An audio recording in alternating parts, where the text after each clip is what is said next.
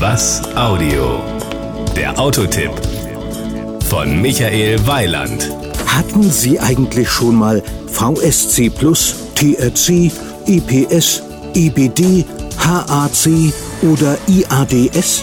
Keine Sorge, das sind keine Krankheiten, das sind elektronische Helferlein in einem Auto, das schon fast konsequent RAV4 heißt. Das haben Sie aber bestimmt schon mal gehört, denn der RAV4 ist das Fahrzeug, das man als Urvater der Generation SUV bezeichnen könnte. Und nun versuche ich mal bis zum Ende dieses Beitrages ohne Abkürzungen auszukommen. Das Outfit.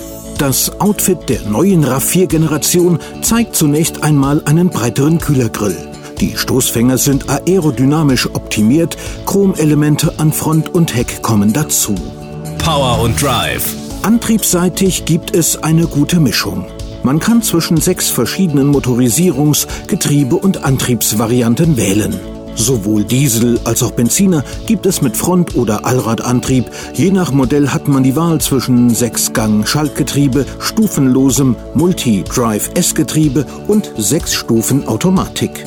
Die Motoren gibt es übrigens mit 150, 158 und 177 Pferdestärken, um mal die normale Abkürzung zu vermeiden.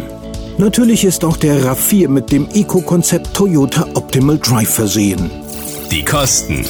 Mit Benzinmotor ist der neue RAV4 bereits ab 23.800 Euro zu haben. Der Diesel startet bei 25.590 Euro.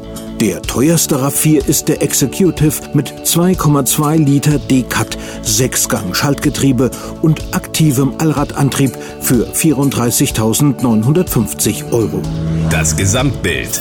Ich muss übrigens zugeben, ich habe eben etwas gemogelt. RAV4 ist natürlich auch eine Abkürzung.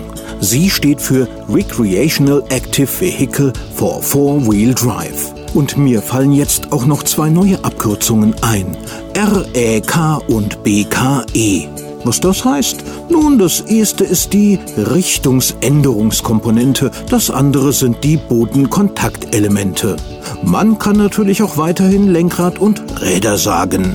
Aber REK und BKE klingen doch irgendwie viel professioneller, nicht wahr? Das war ein Beitrag von Michael Weiland. Mehr zu diesem und anderen Themen gibt's auf was-audio.de.